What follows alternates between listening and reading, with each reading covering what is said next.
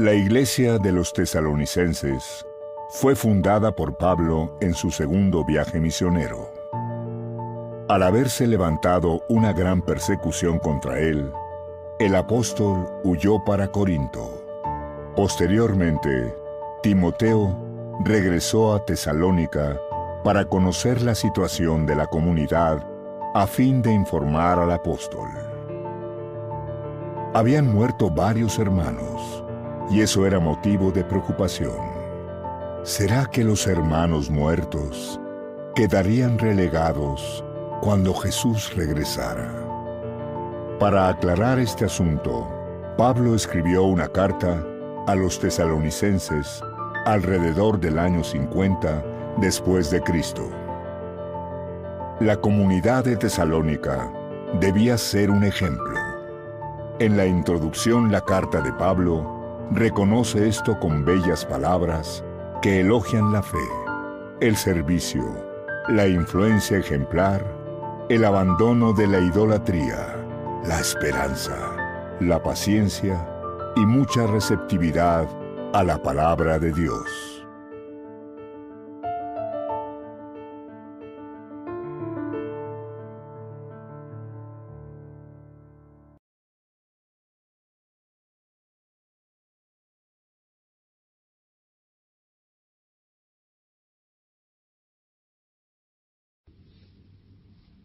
Bienvenidos. Este es el día número 106. Estamos leyendo toda la Biblia en 365 días. Pidamos la gracia del Espíritu Santo. Necesitamos de su luz para entender correctamente la palabra y necesitamos de su amor para ser transformados y vivir en obediencia al querer del Señor. Hoy tenemos textos del libro de Josué, del libro de los Salmos y de la segunda carta de San Pablo a los tesalonicenses. En el nombre del Padre y del Hijo y del Espíritu Santo. Amén. Del libro de Josué, capítulo 7. Pero los israelitas cometieron una infidelidad con las cosas que debían ser consagradas al exterminio. En efecto, Acán, hijo de Carmí, hijo de Sabdí, hijo de Serach, de la tribu de Judá, se reservó algunas de esas cosas, y la ira del Señor se encendió contra los israelitas. Desde Jericó, Josué envió unos hombres a Ai, que está cerca de Bet Aven, al este de Betel, con esta consigna: suban a explorar la región. Los hombres subieron hasta Ai, la exploraron, y cuando estuvieron de regreso dijeron a Josué, No es necesario que se movilice toda la gente, Dos o tres mil hombres bastan para derrotar a Ai. No fatigues a todos haciéndolos ir hasta allá, porque ellos son unos pocos. Entonces subieron contra Ai unos tres mil hombres del pueblo, pero tuvieron que huir ante los hombres de Ai, que mataron a unos treinta y seis israelitas, los persiguieron desde la puerta de la ciudad hasta Sebarim, y los derrotaron en la bajada.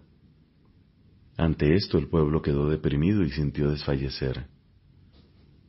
Josué desgarró sus vestiduras y se postró hasta la tarde delante del arca del Señor con el rostro en tierra. Los ancianos de Israel hicieron lo mismo, y todos esparcieron polvo sobre sus cabezas. Mientras tanto Josué decía, Señor, ¿para qué hiciste pasar el Jordán a este pueblo?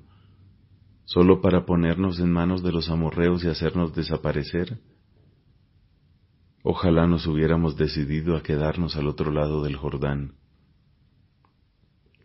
Señor, ¿qué más puedo decir ahora que Israel ha tenido que volver las espaldas a sus enemigos?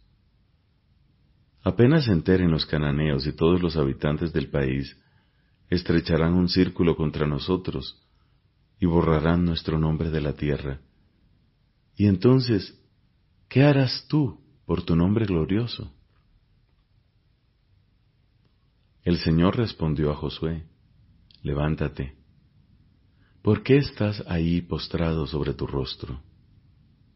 Israel ha pecado.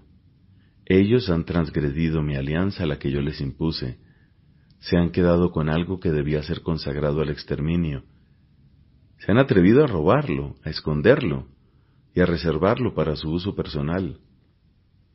Por eso los israelitas no podrán hacer frente a sus enemigos, sino que tendrán que volver las espaldas ante sus adversarios, por haberse convertido ellos mismos en algo que debe ser consagrado al exterminio. Yo no estaré más con ustedes si no eliminan lo que debió ser consagrado al exterminio. Ahora levántate y purifica al pueblo. Tú dirás, Purifíquense para mañana porque así habla el Señor, el Dios de Israel. En medio de ti, Israel, hay algo que debió ser consagrado al exterminio, y tú no podrás hacer frente a tus enemigos hasta que lo hayas extirpado. Mañana por la mañana ustedes comparecerán por tribus. La tribu que el Señor señale por medio de la suerte comparecerá por clanes, el clan que el Señor señale comparecerá por familias, y la familia que el Señor señale comparecerá hombre por hombre. El que sea sorprendido en posesión de los objetos condenados al exterminio, será quemado con todos sus bienes, porque ha quebrantado la alianza del Señor y ha cometido una infamia en Israel.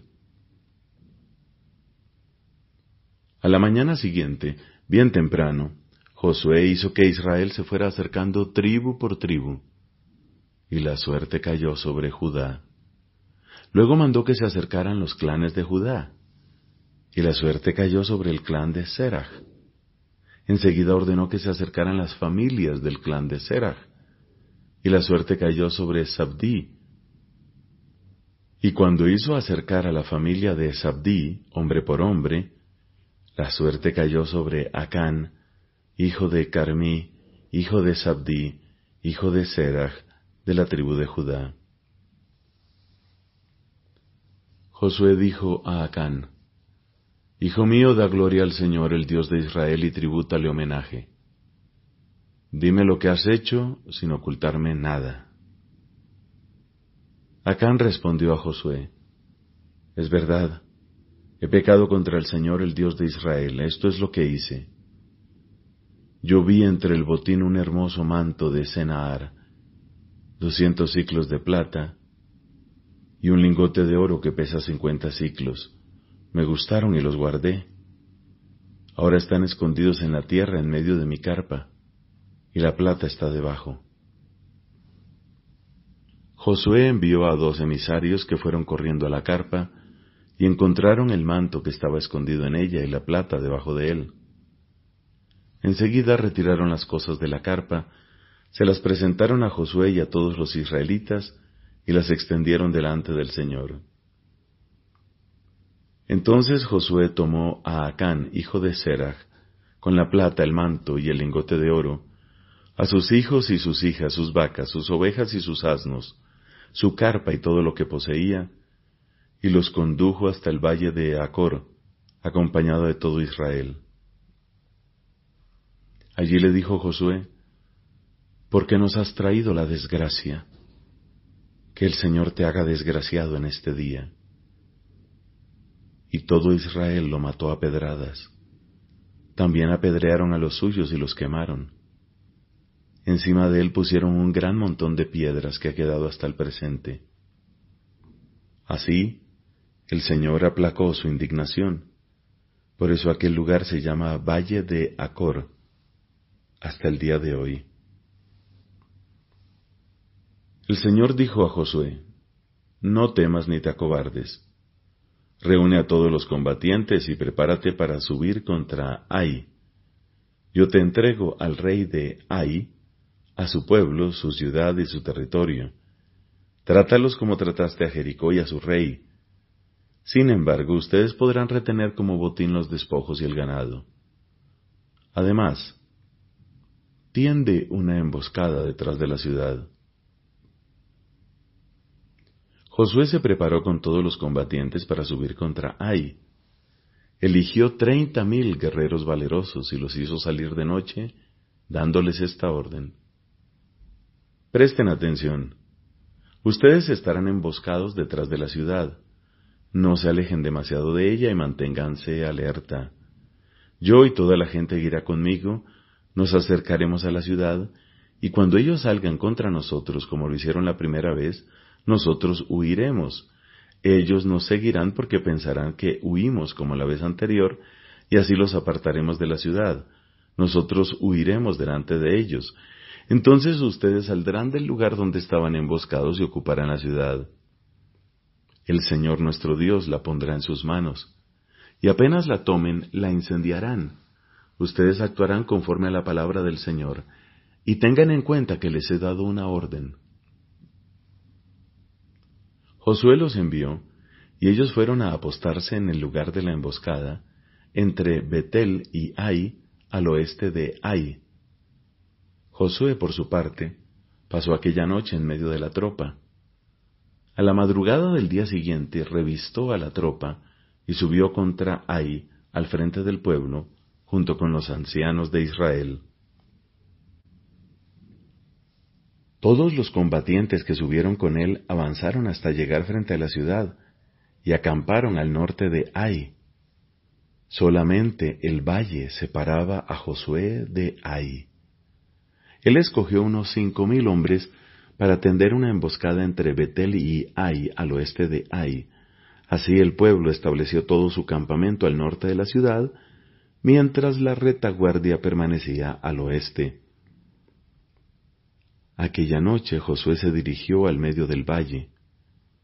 Al ver esto, el rey de Ai se apresuró a salir con toda su gente para combatir contra Israel en la bajada frente a la Arabá sin saber que le habían tendido una emboscada detrás de la ciudad.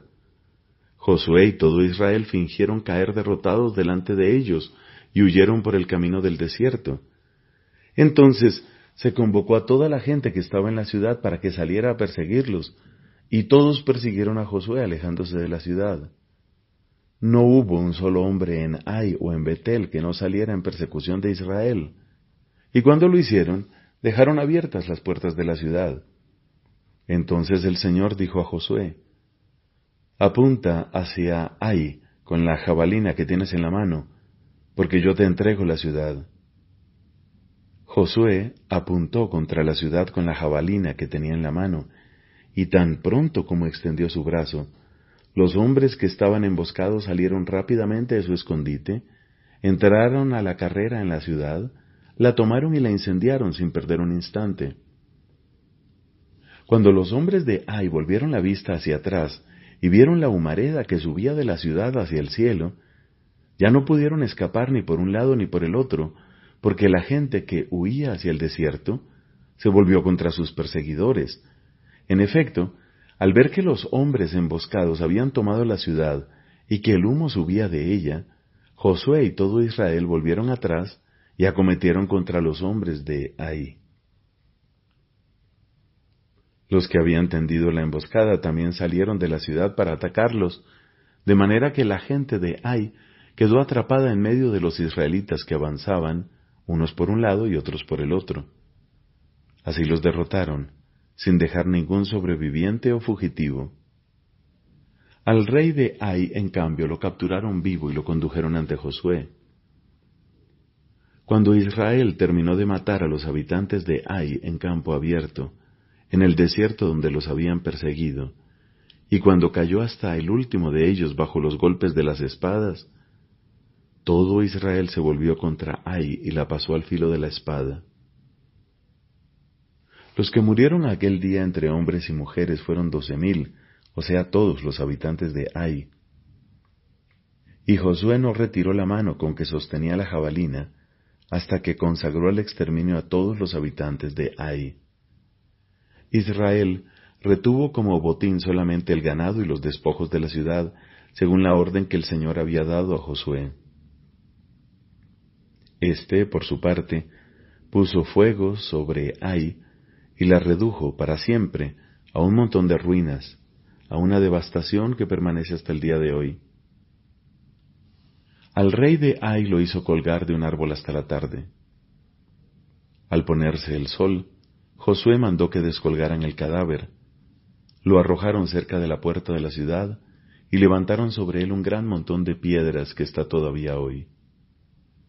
Entonces Josué erigió un altar al Señor, el Dios de Israel, en el monte Ebal, como Moisés, el servidor del Señor, lo había ordenado a los israelitas, y como está escrito en el libro de la ley de Moisés. Era un altar de piedras intactas, que no habían sido tocadas por el hierro. Sobre él ofrecieron holocaustos al Señor e inmolaron sacrificios de comunión. Josué escribió allí mismo sobre las piedras una copia de la ley que Moisés había escrito en presencia de los israelitas. Todo Israel, sus ancianos, sus escribas y sus jueces, tanto los forasteros como los nativos, estaban de pie a ambos lados del arca, frente a los sacerdotes que llevaban el arca de la alianza del Señor, una mitad hacia el monte Garizim y la otra mitad hacia el monte Ebal, según la orden que había dado Moisés, el servidor del Señor, de bendecir primero al pueblo de Israel. Después de eso, Josué leyó cada una de las palabras de la ley, la bendición y la maldición, exactamente como está escrito en el libro de la ley. Josué no dejó de leer ni una sola de las palabras que había ordenado Moisés, y lo hizo en presencia de toda la asamblea de Israel, incluidas las mujeres, los niños y los extranjeros que estaban con ellos. Palabra de Dios. Te alabamos, Señor. Salmo número 107. Den gracias al Señor porque es bueno, porque es eterno su amor. Que lo digan los redimidos por el Señor, los que Él rescató del poder del enemigo y congregó de todas las regiones, del norte y del sur, del oriente y el occidente, los que iban errantes por el desierto solitario, sin hallar el camino hacia un lugar habitable. Estaban hambrientos, tenían sed, y ya les faltaba el aliento, pero en la angustia invocaron al Señor, y Él los libró de sus tribulaciones. Los llevó por el camino recto y así llegaron a un lugar habitable. Den gracias al Señor por su misericordia y por sus maravillas en favor de los hombres, porque Él sació a los que sufrían sed y colmó de bienes a los hambrientos. Estaban en tinieblas, entre sombras de muerte, encadenados y en la miseria por haber desafiado las órdenes de Dios y despreciado el designio del Altísimo. Él los había agobiado con sufrimientos, sucumbían y nadie los ayudaba, pero en la angustia invocaron al Señor, y Él los libró de sus tribulaciones, los sacó de las tinieblas y las sombras, e hizo pedazos sus cadenas. Den gracias al Señor por su misericordia y por sus maravillas en favor de los hombres, porque Él destrozó las puertas de bronce y quebró los cerrojos de hierro. Estaban debilitados y oprimidos a causa de sus rebeldías y sus culpas. La comida les daba náuseas, y ya tocaban las puertas de la muerte, pero en la angustia invocaron al Señor, y Él los libró de sus tribulaciones, envió su palabra y los sanó, salvó sus vidas del sepulcro. Den gracias al Señor por su misericordia, y por sus maravillas en favor de los hombres, ofrézcanle sacrificios de acción de gracias, y proclamen con júbilo sus obras.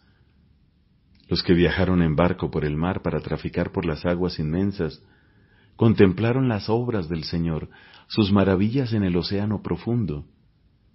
Con su palabra desató un vendaval que encrespaba las olas del océano. Ellos subían hasta el cielo, bajaban al abismo, se sentían desfallecer por el mareo se tambaleaban dando tumbos como ebrios, y su pericia no les valía de nada. Pero en la angustia invocaron al Señor, y Él los libró de sus tribulaciones. Cambió el huracán en una brisa suave, y se aplacaron las olas del mar. Entonces se alegraron de aquella calma, y el Señor los condujo al puerto deseado. Den gracias al Señor por su misericordia y por sus maravillas en favor de los hombres, Aclámenlo en la asamblea del pueblo, alábenlo en el consejo de los ancianos. Él hizo de los ríos un desierto y de los oasis una tierra estéril. Transformó el suelo fértil en una salina por la maldad de sus habitantes. Convirtió el desierto en un lago y la tierra reseca en un oasis. Allí puso a los hambrientos y ellos fundaron una ciudad habitable. Sembraron campos y plantaron viñas que produjeron fruto en las cosechas. Él los bendijo y se multiplicaron y no dejó que les faltara el ganado. Cuando eran pocos y estaban abatidos por el peso de la desgracia y la aflicción, el que cubre de vergüenza a los príncipes y los extravía por un desierto sin huellas, levantó a los pobres de la miseria y multiplicó sus familias como rebaños que los justos lo vean y se alegren, y enmudezcan todos los malvados. El que es sabio, que retenga estas cosas y comprenda la misericordia del Señor. Padre, te da gloria tu Hijo en el Espíritu Santo, como era en el principio, ahora y siempre, por los siglos de los siglos. Amén.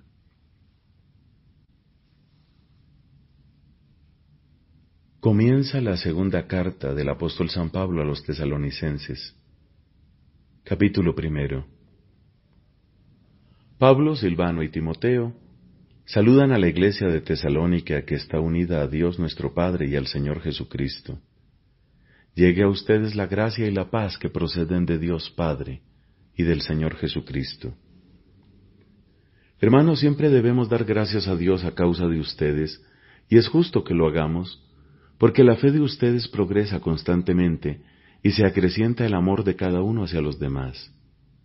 Tanto es así, que ante las iglesias de Dios, nosotros nos sentimos orgullosos de ustedes por la constancia y la fe con que soportan las persecuciones y contrariedades. En esto se manifiesta el justo juicio de Dios, para que ustedes sean encontrados dignos del reino de Dios, por el cual tienen que sufrir. Es justo que Dios retribuya con sufrimientos a quienes los hacen sufrir a ustedes. En cambio, a ustedes, los que sufren, les dará el descanso junto con nosotros, cuando se manifieste el Señor Jesús, que vendrá desde el cielo con los ángeles de su poder, en medio de un fuego ardiente. Entonces, Él hará justicia con aquellos que no reconocen a Dios y no obedecen al Evangelio de nuestro Señor Jesús. Ellos sufrirán como castigo la perdición eterna, alejados de la presencia del Señor y de la gloria de su poder, cuando Él venga aquel día para ser glorificado en sus santos y admirado por todos los que hayan creído. Y ustedes han creído en nuestro testimonio. Pensando en esto, rogamos constantemente por ustedes, a fin de que Dios los haga dignos de su llamado y lleve a término en ustedes, con su poder, todo buen propósito y toda acción inspirada en la fe Así, el nombre del Señor Jesús será glorificado en ustedes y ustedes en Él, conforme a la gracia de nuestro Dios y del Señor Jesucristo. Palabra de Dios. Te alabamos, Señor. Creo en la Santa Iglesia Católica. Cristo es la luz de los pueblos por eso este sacrosanto sínodo, reunido en el Espíritu Santo, desea vehementemente iluminar a todos los hombres con la luz de Cristo, que resplandece sobre el rostro de la Iglesia, anunciando el Evangelio a todas las criaturas. Con estas palabras comienza la constitución dogmática sobre la Iglesia del Concilio Vaticano II. Así, el concilio muestra que el artículo de la fe sobre la Iglesia depende enteramente de los artículos que se refieren a Cristo Jesús. La Iglesia no tiene otra luz que la de Cristo. Ella es según una imagen predilecta de los padres de la Iglesia, comparable a la luna cuya luz es reflejo del sol. El artículo sobre la Iglesia depende enteramente también del que le precede, sobre el Espíritu Santo. En efecto, después de haber mostrado que el Espíritu Santo es la fuente y el dador de toda santidad, confesamos ahora que es Él quien ha dotado de santidad a la Iglesia. La Iglesia, según la expresión de los padres, es el lugar donde florece el Espíritu. Creer que la Iglesia es santa y católica y que es una y apostólica, como añade el símbolo niceno-constantinopolitano, es inseparable de la fe en Dios, Padre, Hijo y Espíritu Santo. En el símbolo de los apóstoles hacemos profesión de creer que existe una iglesia santa y no de creer en la iglesia para no confundir a Dios con sus obras y para atribuir claramente a la bondad de Dios todos los dones que ha puesto en su iglesia. La palabra iglesia, eclesia del griego ekkalein, llamar fuera, significa convocación. Designa asambleas del pueblo, en general de carácter religioso.